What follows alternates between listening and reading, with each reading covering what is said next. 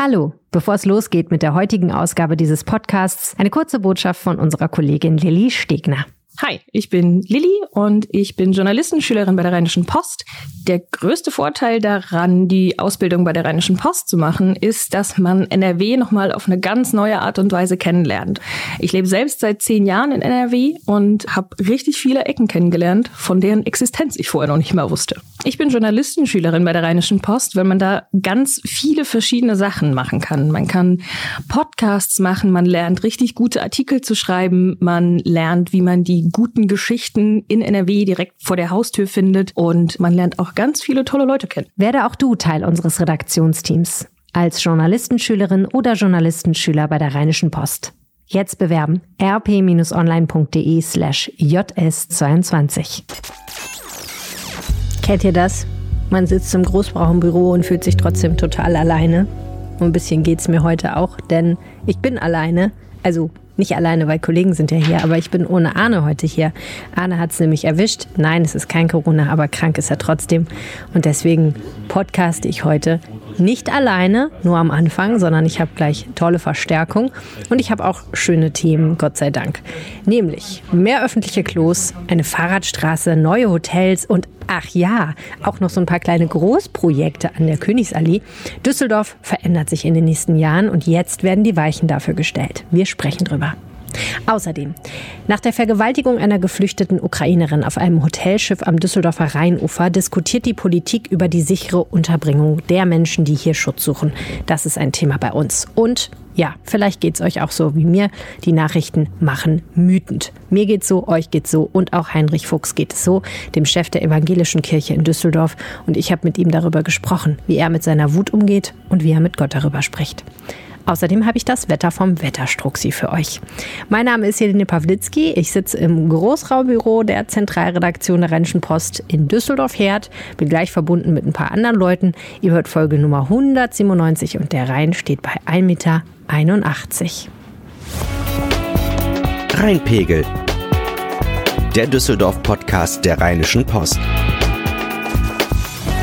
Herzlich willkommen im Rheinpegel-Podcast, wo wir jede Woche darüber sprechen, was Düsseldorf bewegt. Heute ohne den unvergleichlichen Arne Lieb, aber mit zwei wunderbaren Gästen. Herzlich willkommen, Nicole Lange. Hallo, guten Tag. Die Chefin der Lokalredaktion und Alexander Esch ist hier, der Wirtschaftsredakteur der Lokalredaktion. Hallo, freue mich.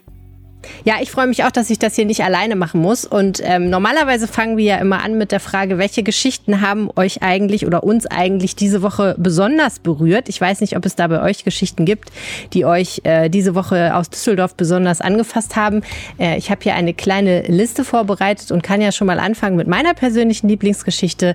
Düsseldorf hat zu wenig öffentliche Klos und deswegen investiert die Stadt jetzt eine super Summe von 52 Millionen Euro bis 2025 in dieses Thema. Das soll die Zahl der öffentlich zugänglichen Toilettenanlagen auf 205 fast verdoppeln. Das finde ich ganz bemerkenswert. Was ich besonders bemerkenswert daran finde, ist, dass 52 Millionen Euro für Klos offenbar fast nichts ist. Denn ein Großteil dieser Summe geht dafür drauf, die bereits bestehenden Toilettenanlagen instand zu halten. Also eine ganz erstaunlich hohe Summe. Aber man hat, glaube ich, während Corona gemerkt, als die Geschäfte alle zu hatten und die Kneipen, wo man einfach mal so reingehen konnte, es gibt nicht so viele Möglichkeiten, äh, nicht wild zu pinkeln in der Düsseldorfer Düsseldorfer Innenstadt. Ja, aber ein großes ist doch eine gute Sache dann, oder? Also ja. Ja, für mehr öffentliche Klos, finde ich gut. Gab es bei euch eine Geschichte, die euch besonders interessiert hat? Auch die Klos. Ja, ich fand das mit der, mit der Fahrradstraße äh, ganz bemerkenswert, dass die Shadow ähm, oder die Verlängerung der Shadowstraße jetzt zur Fahrradstraße wird. Weil jetzt werden ja da alle unterschiedlichsten Fahrradkonzepte auf, weiß ich nicht, einem Kilometer ausprobiert. Also so richtig, so richtig sinnvoll erscheint mir das alles nicht. Oder erst ist es eine Fußgängerzone, dann kommt irgendwie der merkwürdigste Fahrradweg Düsseldorfs mit, mit einem Fahrradweg mitten in der Fußgängerzone, der permanent voller Menschen ist und man irgendwie Slalom fährt und jetzt neue Schilder aufgestellt werden. Achtung, hier ist ein Fahrradweg, aber trotzdem irgendwie sich keiner dran hält. Und dann kommt die Fahrradstraße. Also das ist schon, äh, finde ich, gewagtes Projekt äh, irgendwie. Was, was genau ist eigentlich eine Fahrradstraße? Fahrräder ähm, dürfen alles und der Rest nichts so ungefähr. Also ich weiß nicht genau. Okay, also, ja. Man darf halt wirklich als Fahrradfahrer hat man Vorrang. Man darf nebeneinander fahren und so und da dürfen Autos nicht einfach überholen. Ja. Also das ist schon, ähm, ich glaube, Düsseldorf hat das eigentlich auch noch nicht bisher.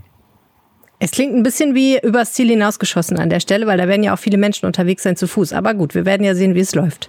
Nicole, gab es bei dir eine Story, die dich besonders angefixt hat? Ähm, ich finde es schön und, ähm, und äh, da ich jetzt ja auch Neubilkerin bin, auch für mich ganz persönlich nützlich, dass äh, äh, heute dann äh, der Regionalhalt in Bilk endlich in Betrieb äh, gehen soll. Also mm. dass da jetzt auch Regionalzüge halten. Ich brauche die jetzt zwar, also mir fällt jetzt spontan nicht ein, wofür ich die brauchen würde, äh, weil ich mich im Moment insgesamt so wenig aus dieser Stadt rausbewege. Aber äh, das ist ja trotzdem ein Projekt, das jetzt ein bisschen länger gedauert hat, als es äh, eigentlich geplant war und auf das viele echt lange gewartet haben. Deswegen finde ich super, dass das jetzt äh, endlich soweit ist. Und das, das ja, wenn du Chefredakteurin vom Kölner Stadtanzeiger bist, dann freust du dich. Äh, Endlich mal. Weißt du was, was ich nicht weiß? Na, ich meine, wenn du, wenn du Chefredakteurin vom Kölner Stadtanzeiger mal sein wirst, eines schönen Tages, dann könntest du in Bilk in den Zug steigen möglicherweise und sehr direkt nach Köln fahren. Äh, ja, aber meinst du, ich würde dann nicht, also ich kann mir das jetzt im Leben nicht vorstellen, weil das ist ein ganz schlimmer Gedanke, aber meinst du nicht, man würde dann in Köln leben müssen? Naja, nein, weil du hast ja den Regionalhalt in Bilk, der ein Gamechanger ist für alle Pendler. Das stimmt schon. Da ist auch noch nicht alles fertig, glaube ich. Es soll auch noch schön gemacht werden mit irgendwie ganz krasser Street Art von allen möglichen Künstlern aus allen Herren Ländern. Aber ja, also ich glaube, das wird für viele Leute, die sonst immer so an ihrem Zuhause vorbeigefahren sind und dann wieder zurückfahren mussten mit irgendeinem Gefährt, äh, sehr, sehr ein sehr schöner, freudiger Tag sein. Also, das wird toll. Jetzt ist erstmal Wochenende, aber dann am Montag wird wieder richtig heftig losgependelt. Jawohl. Gut, und wir sind schon mittendrin. Äh, zwei Themen, die ihr genannt habt, nämlich äh, ich eigentlich die alle drei Themen äh, können man zusammenfassen unter dem schönen Spruch Düsseldorf verändert sein Gesicht. Die Klos kann man, glaube ich, genauso wie die Fahrradstraße und auch den Regionalhalt darunter subsumieren. Aber mit so kleinen Fischen gibt man sich ja nicht zufrieden, wenn man Düsseldorf ist. Und deswegen ist Oberbürgermeister Stefan Keller äh, diesen Tagen in, nach ins schöne Südfrankreich gereist. Äh, man möchte ihn an dieser Stelle ein wenig beneiden um diesen schönen Job, um sich auf der MIPIM zu präsentieren. Was ist das nochmal? Yay. Die MIPIM ist eine wunderschöne Immobilienmesse äh, im wunderschönen Cannes und ich äh, musste darauf jetzt so spontan einsteigen, weil ich ähm, da auch schon äh, das Vergnügen hatte und ähm, muss zugeben, während Messen sonst eher so ein bisschen äh, so vom Umfeld oft dröge sind, natürlich nicht die hier in Düsseldorf, ähm, ist die MIPIM da äh, in Cannes so in der Nähe des Yachthafens. Das war schon ganz stylisch damals. Ist jetzt wahrscheinlich immer noch, aber ähm, also gearbeitet wird er doch nicht wirklich, oder? ich war ja auch da einmal da, also ein bisschen wird schon gearbeitet auch. Ja. ja, ein bisschen wird schon. Es kommt immer darauf an, was man unter Arbeiten versteht, ne? Das stimmt, ja. Aber es ist schon schön gewesen, Alexander, oder? Sehr schön, ja. Es ist wirklich schön. Ja. Ich weiß nicht, was ich in meinem Leben falsch gemacht habe, dass ich noch nie bei der MIPIM war, aber okay. Mhm. Anderes Thema für einen anderen Podcast. Ähm, ja, also es gab ja, es gibt ja, es gibt ja einen Arbeitsnachweis für Oberbürgermeister Stefan Keller in Cannes, nämlich den Artikel unseres guten Kollegen Uwe Jens Runau, der äh, offensichtlich zugegen war, der jetzt deswegen auch nicht hier ist und der sich das angeschaut hat, was ähm, Herr Keller dort präsentiert. Ähm, erklärt uns doch noch mal kurz als zwei Menschen, die schon da waren, was ist denn genau der Sinn der Sache, dass Düsseldorf dich da präsentiert, so ganz prinzipiell? Naja, es ist eine riesige Plattform, ähm, die wirklich so viele Akteure des äh, Immobilienmarktes zusammenruft, dass man sich halt ja wunderbar präsentieren kann als Stadt.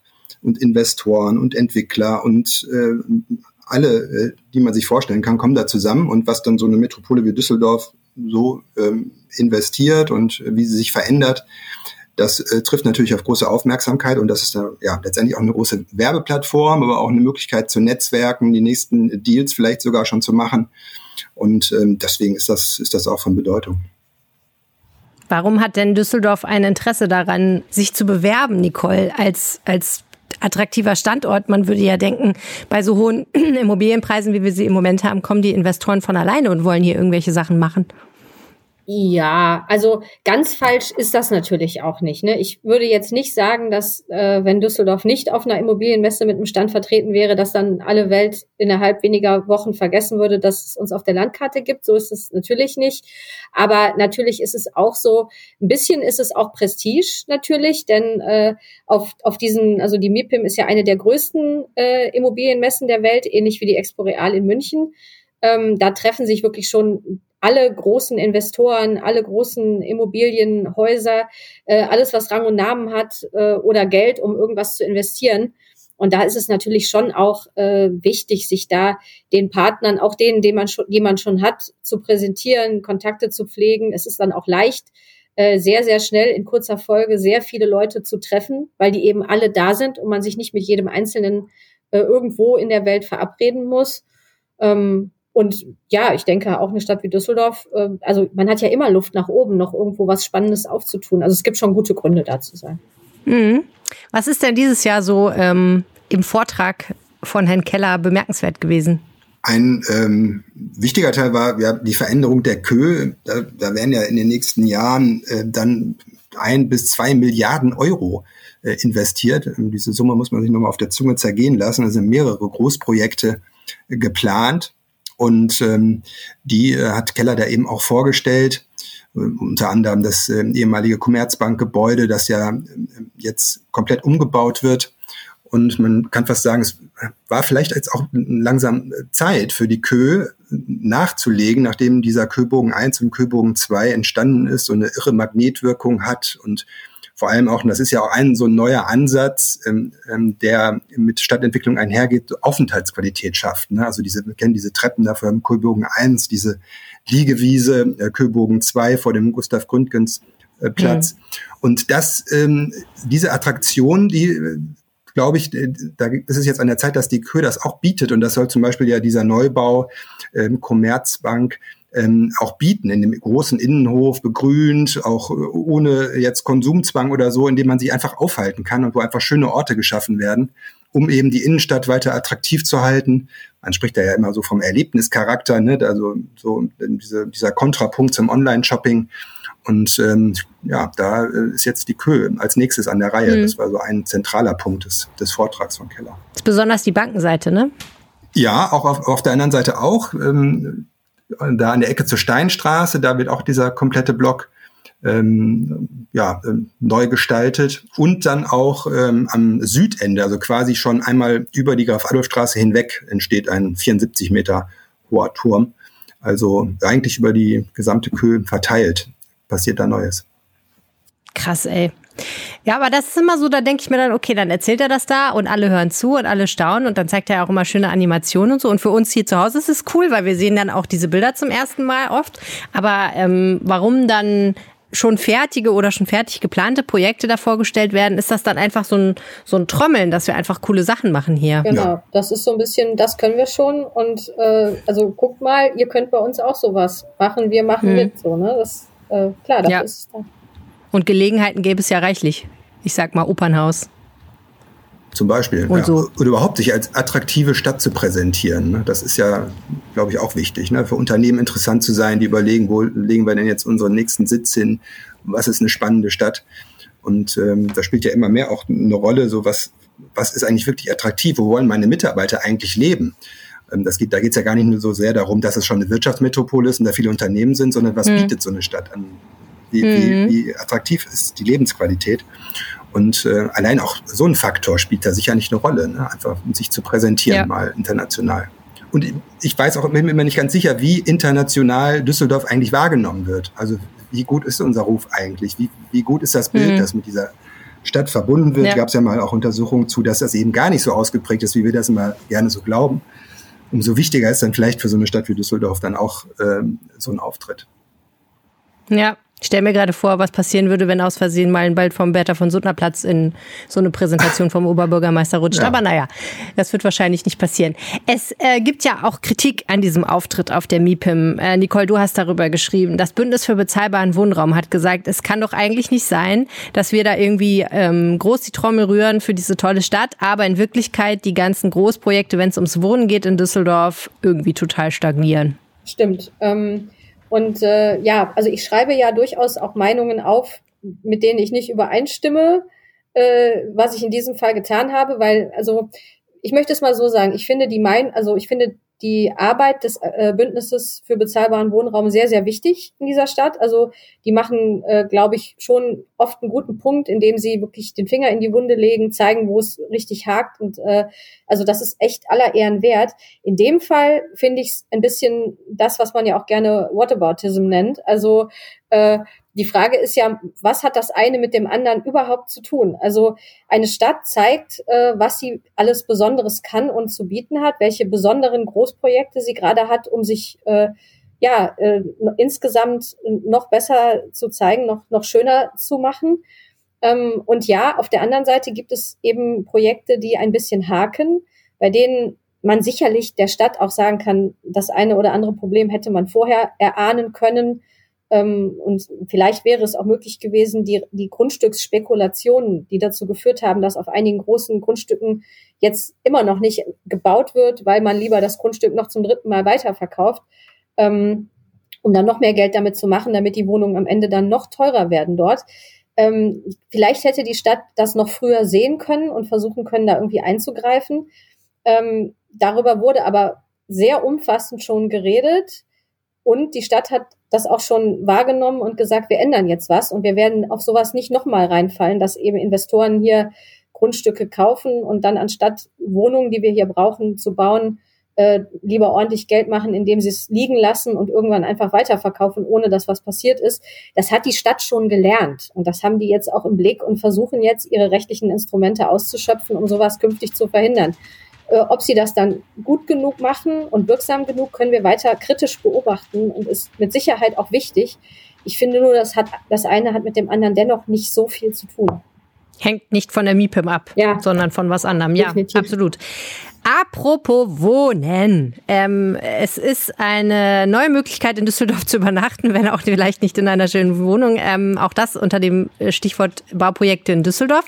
Die Hotels am Hauptbahnhof, die da gebaut wurden, dieses Hoteltrio, das ist endlich fertig. Und Alex, du hast dir das genauer angeguckt. Ja, ich bin, ich bin mal lang gefahren. Das ist ja auch eine neue Möglichkeit der, ja, soll man sagen, Wegeführung in, in, zum Hauptbahnhof. Ja, man kann jetzt ich abkürzen ja von der Harkortstraße direkt ja. äh, abbiegen und an den Hotels vorbei. Und man muss sich vor allen Dingen nicht mehr in die Todesgefahr begeben, über die Mittropstraße zu fahren, die ja ein absoluter Horror für Radfahrer ist. Das stimmt, genau.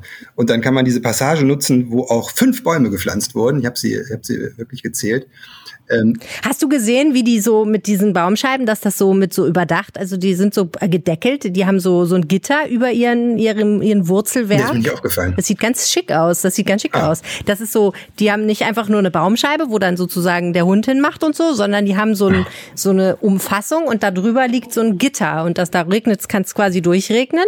Aber äh, ja, ich meine, der Müll wird trotzdem noch durchfallen und die Kronkorken, aber äh, fand ich irgendwie cool gemacht. Ja. Sieht schön aus. Naja, genau, alles, alles besser als äh, äh, eine Verladestation der, der Bahn, die ja da lange war. Also insofern äh, ist da äh, wirklich was passiert. Es sind natürlich jetzt drei große Hotels auf einer Stelle quasi, wo jetzt nochmal 800 Zimmer dazukommen.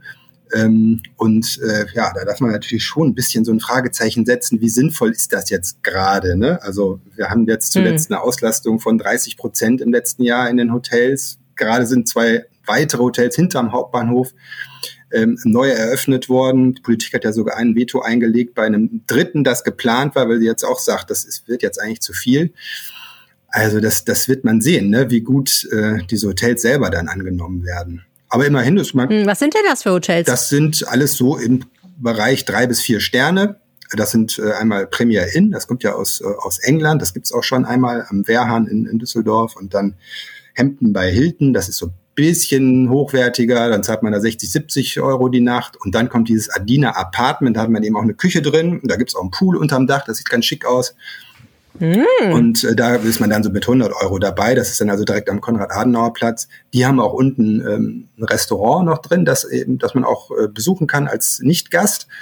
Und davor eben auch neu ist ja jetzt auch äh, das Blockhaus mit, mit einer Terrasse, also direkt am Parkplatz äh, des Konrad-Adenauer-Platzes. Aber immerhin, also da, äh, da tut sich ja wirklich was. Und äh, du hast es ja eben auch schon mal angesprochen mit dem Bertha von Sutter-Platz. Äh, wie, wie schick ist der eigentlich wirklich?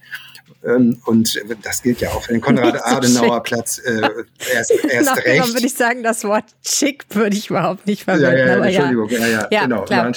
Konrad-Adenauer-Platz ist ja, geht ja noch, geht ja noch. Aber ja, ja, genau, hm. aber trotzdem, es ist natürlich wirklich keine Visitenkarte für die Stadt, aber jetzt merkt man eben doch, dass sich was tut in diesem Viertel, damit Cup 1 ja natürlich sowieso schon und jetzt kommen diese drei Hotels und ja, vielleicht ähm, tut das dem Viertel auch gut, dann auf lange Sicht. Mhm. Ja, ich bin auch ganz gespannt. Gerade auch diese Passage, die hat ja schon eine gewisse Aufenthaltsqualität und ich könnte mir auch vorstellen, ähm, wenn man da jetzt sagen wir mal, diese diese Hotels haben ja auch Bars zum mhm. Beispiel, ne, wenn die auch tatsächlich sagen würden, wir stellen da draußen mal ein paar Stühle auf und ein paar Tische mhm. und so, dann ähm, wäre das durchaus was, was da vielleicht in dem Viertel auch noch so ein bisschen fehlt, nämlich eine Gelegenheit, sich mal mit Freunden abends gemütlich auf einen Cocktail zu treffen. Aber das Ganze steht natürlich wirklich unter dem Vorbehalt, dass das tatsächlich auch so genutzt wird. Es kann ja auch passieren, dass, also in so manchen hoteligen Vierteln, finde ich, ist dann auch immer nachts und abends einfach tote Hose, weil die Leute, die im Hotel wohnen, eher so Geschäftsreisende, dann halt abends auch eher dann nicht mhm. da vor der Tür noch eintrinken wollen. Also ich bin da ganz gespannt. Ich bin ja ausgewiesener Blockhaus-Fan ja, aus okay. nostalgischen aber, Gründen. Ich war da auch mhm. schon. Also äh, ich kann nur sagen, Blockhaus äh, kann, kann man mich immer mitfangen. Das finde ich immer gut. Aber ja, ob das wirklich so eine Belebung bringt, da bin ja, ich, ich wirklich fürchte, sehr, sehr ja, gespannt. Ich fürchte, äh, dass das wird leider so kommen, wie du das, wie du das sagst, weil wenn ich das jetzt richtig verstanden habe, dann ist da nicht geplant, dass die auch diese anderen beiden Hotels, die etwas tiefer in der Passage sind, überhaupt Gastronomie anbieten für Auswärtige und ähm, da höchstens die, ähm, das sind so große Glasflächen, dass die halt aufgemacht werden im Sommer, dass so ein bisschen das Hotelleben äh, connected zu diesem, zu dieser Passage. Aber so richtig so eine Belebung mit äh, Terrassen draußen für alle, die sehe ich da noch nicht. Ja, dann läuft's halt darauf hinaus, dass sich Leute mit äh, in dem mitgebrachten Bier da vor der Tür hinsetzen, ne? Auf die Baumscheiben. Ja, die gibt's natürlich also, auch am, am, am, Hauptbahnhof schon, ne? Die Leute, die sich ihr Bier mitbringen. Ja, und auch am, ein Stückchen weiter am, am äh, Mitroplatz. Ja, ja. Die, die, Frage äh, ist doch, ob das vielleicht, äh, ja, ob, ob sowas dann vielleicht so ein bisschen durch den sanften Druck der Öffentlichkeit sogar in eine positive mhm. Richtung, denn also was, was der Alex gerade schon gesagt hat, ähm, äh, und, und du auch schon mit, mit der Belebung der Straße ist ja so, dass, äh, dass das auch durchaus im Ursprungskonzept derjenigen, die das geplant haben, genauso vorgesehen ist. Also ich bin ganz am Anfang dieser, dieser Hotelbauprojekte mal mit auch mit den Architekten darüber gegangen, die das alles ja, äh, geplant haben. Das sind ja diese Hotels sind ja alle äh, aus der aus der Feder eines Architekturbüros, äh, die das gemeinsam geplant haben.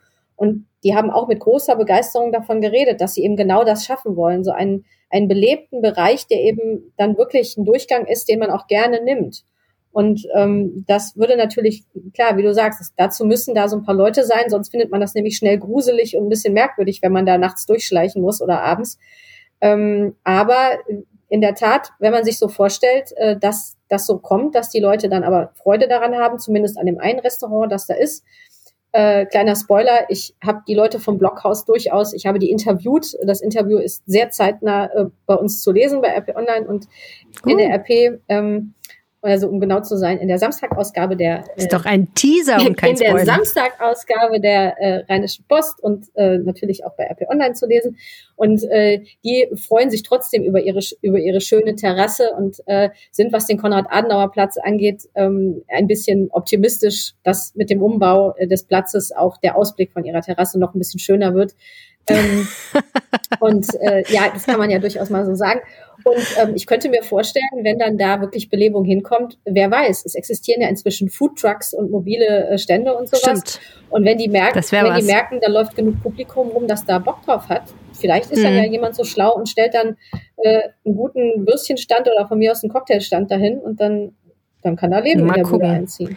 Es wäre auf jeden Fall ein Paradies für Straßenmusikanten, weil das nämlich so eine Schlucht ist, wo, glaube ich, der Sound unglaublich gut ist. Also ich freue mich schon drauf, wenn ich mal jemanden finde, der mit mir und seiner Gitarre sich da hinstellt, dann machen wir mal richtig einen drauf. So, äh, herzlichen Dank, Alex, an dieser Stelle. Ich weiß, du musst zum Termin und Nicole und ich sprechen gleich noch ein Stückchen weiter über diese ganzen Komplex. Aber ich würde sagen, ähm, wir beobachten das weiter, wie sich da das Leben am Hauptbahnhof entfaltet. Jo, danke euch. Tschüss.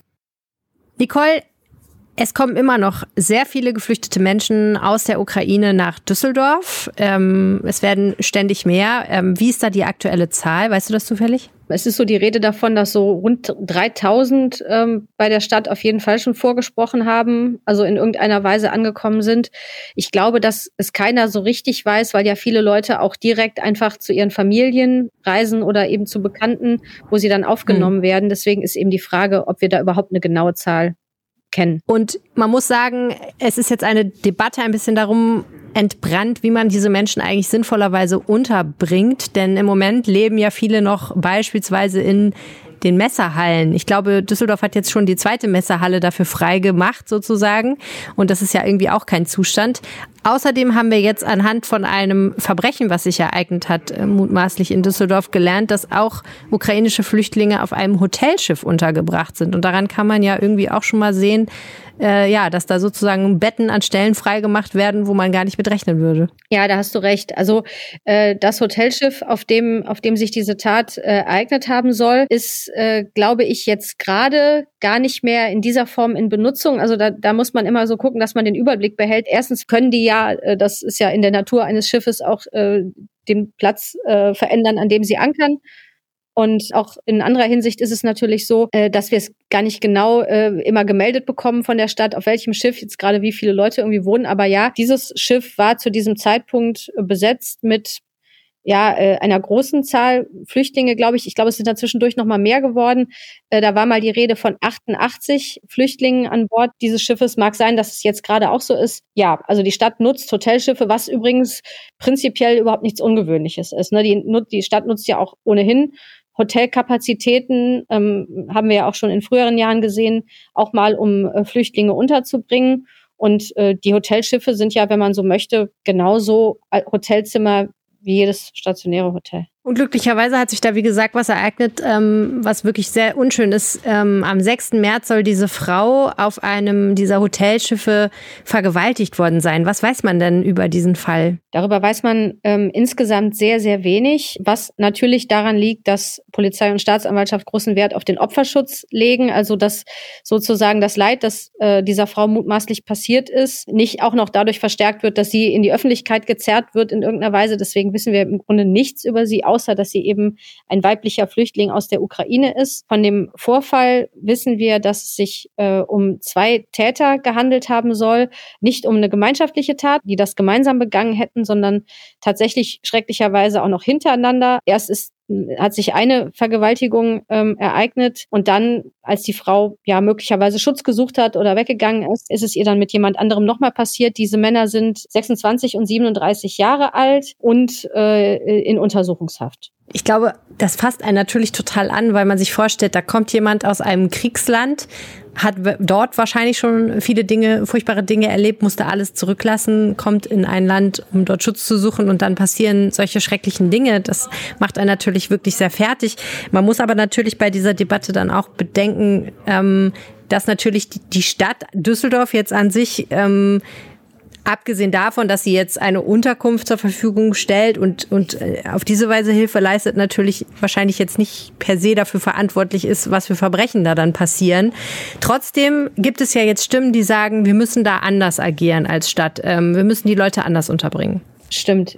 Ja, das, das muss man natürlich voneinander trennen. Für ein solches Verbrechen, ein mutmaßliches Verbrechen, muss man natürlich immer sagen, wir wissen es äh, noch nicht mit Sicherheit. Du weißt schon Unschuldsvermutungen und so weiter. Aber man muss natürlich ganz klar sagen, ähm, für ein solches Verbrechen ist in erster Linie natürlich dann immer äh, der jeweilige Täter zur Verantwortung zu ziehen. Und dann kann man natürlich als im nächsten Schritt auch noch darauf gucken, äh, wie hätte man die betroffene Person besser schützen können oder sollen. Und ähm, ich glaube auch, dass es sehr richtig ist, dass damit jetzt ein Fokus darauf gerät, ähm, wie, wie geschützt sind eigentlich diese Frauen. Also man muss dazu sagen, dass es bei den Flüchtlingen aus der Ukraine tatsächlich relativ viele alleinreisende Frauen und Kinder äh, gibt, also Frauen mit Kindern, Frauen ohne Kinder, was mit Sicherheit damit zu tun haben dürfte, dass natürlich auch Männer aus der Ukraine äh, jetzt nicht so leicht ausreisen können. Und äh, ja, dass man irgendwie schauen muss, ja, wir müssen solche Frauen besser davor schützen, die sind in einem fremden Land, die haben hier nicht ihre eigenen Rückzugsräume äh, und ja, auch kein Umfeld, das sie schützt und so weiter, sondern die sind darauf angewiesen, dass wir uns vernünftig darum kümmern, äh, dass denen nichts passiert. Und ähm, darauf ist jetzt der Fokus gekommen. Und ich glaube, dass die Stadt das weiß. Und ähm, es ist ja zum Beispiel auch so, dass die klar sagen, sie bringen die Leute jetzt nicht in gemischten Zimmern zum Beispiel unter, sondern auf diesem Hotelschiff habe es auch abschließbare Zimmer gegeben und zwar äh, getrennt. Also da hat jetzt nicht eine Frau mit einem Mann irgendwie auf einem Zimmer irgendwie wohnen müssen. Ob das jetzt vor Ort in dem, auf dem Schiff genauso ist, können wir als Journalisten äh, nicht nachprüfen. Wir dürfen da nicht drauf. Aber ich gehe mal davon aus, dass das einfach stimmt, also dass das nicht der Punkt gewesen ist. Und dann ist eben die Frage zum Beispiel, kann man komplette Unterkünfte voneinander trennen. Und das ist zum Beispiel ein Plan, den es jetzt wohl auch gibt. Also dass man auch ganz klar sagt, wenn, wenn äh, alleinstehende Männer oder alleinreisende Männer unter den Flüchtlingen sind, dass die halt in einer eigenen Unterkunft untergebracht werden und nicht in, in dem gleichen, zum Beispiel auf dem gleichen Schiff oder in dem gleichen Hotel ähm, wie alleinreisende Frauen. Ja, ich meine, unter normalen Umständen würde man ja sagen, man wohnt ja auch normalerweise, wenn man als alleinreisende Frau in Deutschland unterwegs ist, in einem Hotel, wo auch alleinreisende Männer unterwegs sind. Kein Problem. Aber das ist vielleicht dann auch noch einfach nochmal so eine Sondersituation. Das heißt, ähm, das stelle ich mir aber logistisch echt schwierig vor, dann auch noch die Leute, die kommen, um sich zu registrieren, auf passende Unterkünfte zu vermitteln, weil im Moment ist ja ein bisschen eher so die Situation, wir nehmen jedes Bett, was wir kriegen können quasi und sind froh, wenn wir jeden, der am Tag so aufschlägt im Infopoint, auch unterbringen können. Dann steht ja wahrscheinlich eine ganz schöne Logistik und Organisation dahinter, wenn man das so machen will, oder? Absolut, ja. Das ist so ein Thema, ja, in, in der Haut der Verantwortlichen möchte man, möchte man ungern äh, stecken jetzt zu diesem Zeitpunkt. Ähm, es ist unglaublich wichtig, was da gemacht wird. Ähm, aber die schiere Zahl der Flüchtlinge ist so groß ähm, und wächst immer noch jeden Tag, dass das eine echte Mammutaufgabe ist. Ja, organisiert, glaube ich, von äh, der Flüchtlingsbeauftragten der Stadt und Leiterin des Amts für Migration, Miriam Koch, die da, glaube ich, äh, ja, ich sehe ab und zu mal auf Twitter, was sie so macht. Und äh, ja, sie hat gut zu tun, glaube ich, unterm Strich. Ja, allerdings. Also das ist, ähm, wir melden uns ja ziemlich oft bei ihr und fragen sie äh, Sachen, weil es für uns natürlich auch total wichtig ist zu sehen, wie geht's den Leuten, was sind gerade die Probleme, was sind da gerade die Themen. Ähm, und ja, man, man hat den Eindruck, dass da ja so richtig Dampf auf dem Kessel ist, aber das wundert einen natürlich auch nicht, denn es gibt ja gerade eigentlich nichts Vordringlicheres als, als dieses Thema. Ja, ein Thema, das uns auch noch weiter begleiten wird, glaube ich. Herzlichen Dank, Nicole. Gerne. Wir merken übrigens gerade ganz intensiv bei RP Online und auch bei den Podcasts, dass viele Menschen wahrscheinlich einfach im Moment gar keine Lust mehr auf Nachrichten haben. Und ehrlich gesagt kann ich das extrem gut verstehen. Ich bin eigentlich nicht besonders zart beseitet. Ich bin eher dickfällig, habe aber trotzdem mich dabei erwischt, wie ich in dieser Woche, als ich ein Bild suchte, was ähm, auf einen Blick zusammenfasst, was gerade in der Ukraine passiert und mich so durch die Bilderdatenbank scrollte, einfach auch irgendwie standen mir die Tränen in den Augen und es war auch deswegen ein bisschen kurios, weil ich dabei in einem Café saß, in Sicherheit. Ich glaube, vielen Leuten geht es so, dass sie sagen, ich kann mir jetzt nicht noch einen ARD-Brennpunkt zu diesem Thema reinziehen, obwohl ich eigentlich müsste. Naja, und die Frage ist immer, wie geht man dann am Ende damit um? Irgendwie kommen die Nachrichten ja doch bei einem an. Bei mir ist es oft so, dass ich morgens Twitter aufmache, einfach um morgens so ein bisschen klarzukommen und wach zu werden. Und äh, diese Woche besonders aufgefallen sind mir da die Tweets von Heinrich Fuchs. Heinrich Fuchs ist der Superintendent der Evangelischen Kirche in Düsseldorf. Superintendent, das ist so ein bisschen, er ist Pfarrer und damit auch äh, als Superintendent der Chef des Kirchenkreises ähm, und ja, also sozusagen der oberste Pfarrer in Düsseldorf, der oberste evangelische Pfarrer. Und es ist ein bisschen schwer zu beschreiben, was er auf Twitter macht. Wenn ihr mögt, guckt es euch einfach mal selber an. Ich verlinke euch das gerne in den Show Notes. Er retweetet sehr, sehr viel und schreibt auch oft einen sehr kurzen, knappen Kommentar dazu. Und aus diesen Kommentaren wird so eine große Emotionalität deutlich, finde ich. Zum Beispiel retweetet er einen Tweet von Katharina Herrmann, der damit anfängt zu fragen, warum genau befragt man eigentlich Leute wie Precht oder Schwarzer zum Krieg in der Ukraine? Und Heinrich Fuchs schreibt, mir aus dem Herzen gesprochen. Oder ein äh, Mann namens Michael Elgort, der die äh, neueste Videoansprache von Wladimir Putin vom 16. März Wort für Wort übersetzt hat und sagt, so sieht wahrer Faschismus aus und Heinrich Fuchs retweetet das mit dem Kommentar unverhohlen. Oder Armin Nasehi, der twittert, Rechtsexperte zum Ukraine-Krieg. Russland hat sich aus dem Kreis der zivilisierten Staaten verabschiedet. Ein Link auf einen Spiegelartikel. Und Heinrich Fuchs twittert, ich hoffe auf ein Wiedersehen. All das hat mich dazu gebracht, dass ich ihn mal angerufen habe und gefragt habe, ob wir uns vielleicht mal treffen können, weil mich einfach interessiert hat, wie geht eigentlich ein Mann, der ja hauptberuflich äh, sich nicht mit dem Irdischen, mit dem Weltlichen, sondern ja mit dem mit Religion und mit Glaube und Spiritualität auseinandersetzt, wie geht der eigentlich damit um, was hier gerade auf dieser Welt passiert? Und ich muss ehrlich sagen, ich fand seine Antworten in Teilen wirklich sehr erfrischend und auch wirklich anregend, was meinen eigenen Umgang damit angeht. Hier ist das Gespräch.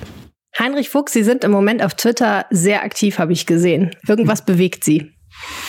Ja, die Situation in der Ukraine lässt mich nicht los. Ähm, habe da im Grunde genommen drei persönliche Verbindungen hin. Einmal ähm, war mein Vater im Zweiten Weltkrieg mit der sechsten Armee mit dabei, als diese Stadt 1941 Kiew zerstört wurde. Also der Russlandfeldzug hat einen Teil meiner Jugend äh, begleitet in den Erzählungen meines Vaters und seiner Freunde.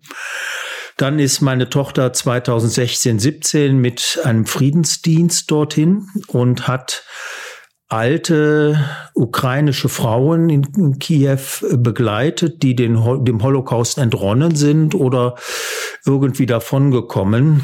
Und ich habe die Stadt dann auch eine Woche mal im Mai 2017 kennengelernt und eine Stadt in eine junge Stadt in einem Aufbruch nach Europa, äh, einer Lebenswillen, Lebensfreude. Und das ähm, erschüttert mich natürlich jetzt äh, total, wenn ich die Bilder aus Kiew sehe oder überhaupt, dass vor unserer Haustür ähm, ein solches Regime wie das russische sich Dinge herausnimmt, die nicht gehen. Daraus spricht ja auch eine gewisse Überraschung darüber, dass so etwas überhaupt heutzutage noch möglich ist. Ja, eine, ein, ein Erstaunen, Tatsächlich, wobei ich auch sagen muss, ähm, dass es mich jetzt nicht ganz überrascht hat, dass Putin das gemacht hat. Wenn man äh, auf dem Maidan 2017, äh, da wurde dann auch immer dokumentiert, wer am Tag davor im Donetsk und so weiter im Osten auch umgekommen ist. Und ähm, das war ja ein latenter Krieg, der jetzt nochmal akut geworden ist. Letztlich äh, das ist vielleicht jetzt, ähm, äh, hört sich komisch an, aber ich finde es einfach unverschämt, dass jemand sich äh, die Freiheit rausnimmt, grundlegende Rechtsordnungen zu übertreten. Das, äh, das ist das Überraschungsmoment, ja. Wenn Sie auf Twitter unterwegs sind, da sieht man ja sehr unterschiedliche Dinge und aber in erster Linie auch sehr emotionale Dinge. Was macht das mit Ihnen? Ja, dass ich doch gelegentlich auch Abstinenz halte, auch wenn Sie wahrscheinlich nicht den Eindruck haben, aber ich muss mich da auch dem ganzen Mediengeschichten äh, doch auch immer wieder mal entziehen, weil es ja einen Sog darstellt und tatsächlich ich ja doch mit dem Twitter-Konsum und auch dem Retweeten hoffe, ein wenig was zu bewirken, aber tatsächlich der Wirkungsgrad dürfte nicht sehr hoch sein. Es ist einfach sehr viel, ne? Sie gucken ja auch aus einer besonderen Perspektive auf das weltliche Geschehen, nämlich aus der Perspektive eines Menschen, der sich als Kirchenmann damit befasst, ähm, wie, was würde eigentlich Gott zu der ganzen Sache sagen? Ja, genau, das ähm, das beschäftigt mich schon sehr. Und ähm, was er dazu sagen würde, hängt hier am Haus der Kirche. Krieg soll nach Gottes Willen nicht sein. Die Botschaft des Weltkirchenrates 1948. Auch mit dem Tag des Überfalls haben wir ja auch ein ökumenisches Friedensgebet an demselben Abend noch unternommen. Ähm, Gemeinden sind dabei, äh, die Hände zu falten und Gott in den Ohren zu liegen. Und für mich hat hat, nachdem jetzt äh, die letzten Tage auch sehr turbulent waren und ich auch hin und her gerissen war, bin ich sehr froh, dass ich wieder zum Vater unser gefunden habe.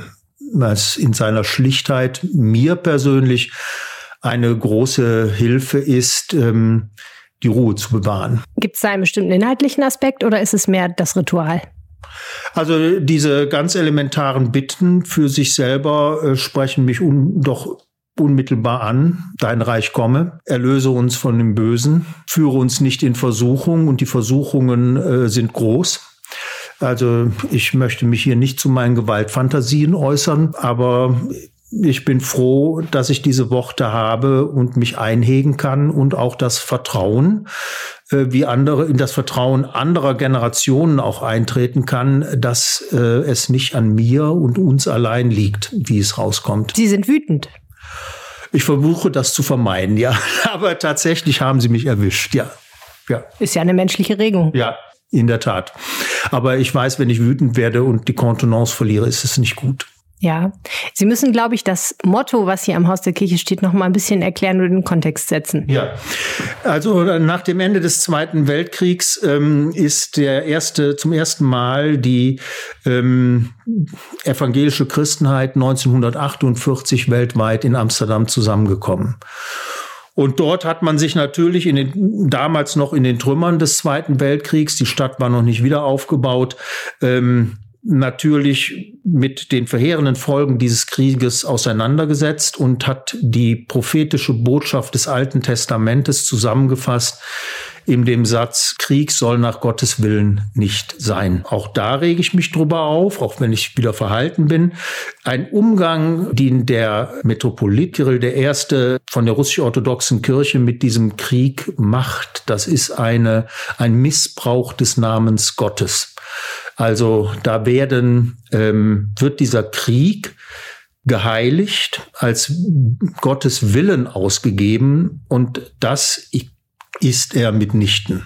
Sie spielen darauf an, dass in Russland die russisch-orthodoxe Kirche eben auch das Regime stützt und diesen Krieg gutheißt ja Teile des russisch-orthodoxen, der russisch-orthodoxen Kirche. Es gibt ja auch eine ganze Reihe Priester und selbst Bischöfe, die diese Linie nicht verfolgen.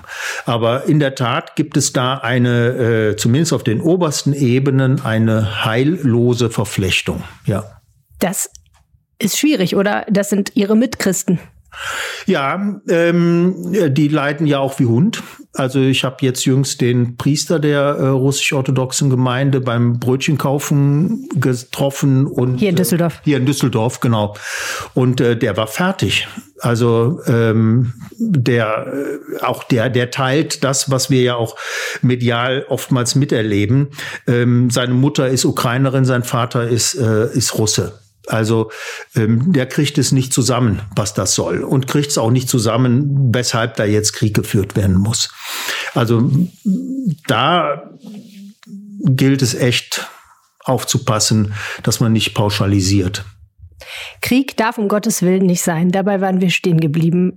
Das klingt natürlich so isoliert, ein bisschen so, als würde man die Augen fest zumachen und sagen, das darf nicht sein. Es ist aber ja da. Wie gehen wir denn damit um? Ja, man wird das anerkennen oder ich erkenne das an. Und ich glaube auch nicht, dass es im Moment eine Möglichkeit gibt, ähm, kurzfristig über Verhandlungslösungen daraus zu kommen. Das ist bitter. Ähm, aber das gehört meines Erachtens zum, zum Blick auf die Realitäten. Also eine andere äh, Person, Bonhoeffer, Dietrich Bonhoeffer, hat das ja auch im Dritten Reich erkannt und sich deshalb in Kontexte hineinbegeben, nämlich in die Verschwörung gegen Hitler, in dem man Pastoren so in der Regel nicht findet. Ähm, aber deshalb, weil es einfach eine Anerkennung der Realität ist. Ich weiß nicht, was man jetzt da machen kann. Ähm, auf jeden Fall halte ich es ähm, sehe ich in Verhandlungslösungen derzeit noch keine Chancen. Also Menschen, die mit Menschen reden, sagen Sie, das hat im Moment keinen Wert. Menschen, die mit Gott reden, beten, das sagen Sie, ist schon sinnvoll. Sie sagen, wir müssen Gott darum bitten, dass er das verhindert? Ja, dass, äh, dass er das verhindert, dass er eingreift, dass er äh, die Menschen zur Vernunft bringt und damit dann auch eine Voraussetzung schafft, dass Gespräche ähm, zu Ergebnissen kommen was soll denn da jetzt bei diesen Friedensgesprächen rauskommen? Also äh, wenn es gut läuft und dann ist auch gut, wenn gesprochen wird, dann kommt ein Waffenstillstand raus, was ja auch etwas wäre, ja. Da sind wir ja bei einem ganz uralten theologisch-philosophischen Problem. Einerseits glauben Christen daran, dass Gott einen Einfluss hat auf die Geschicke der Welt. Andererseits glauben Christen aber auch, dass es einen freien Willen gibt. Und es ist ja auch anders nicht erklärlich, warum es überhaupt Krieg gibt. Denn wenn Sie sagen, Gott will eigentlich keinen Krieg, Gott will Frieden, dann muss es ja so sein, dass Menschen frei entscheiden können, ob sie nicht doch in den Krieg ziehen oder einen Krieg anzetteln.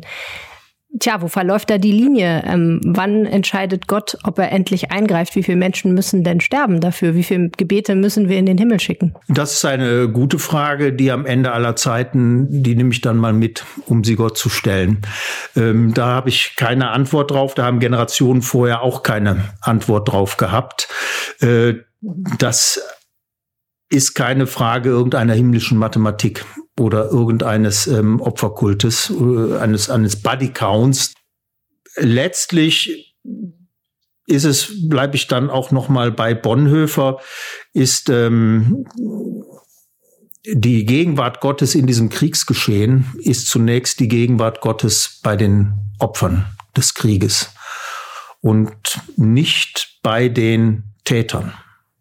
Vielen herzlichen Dank.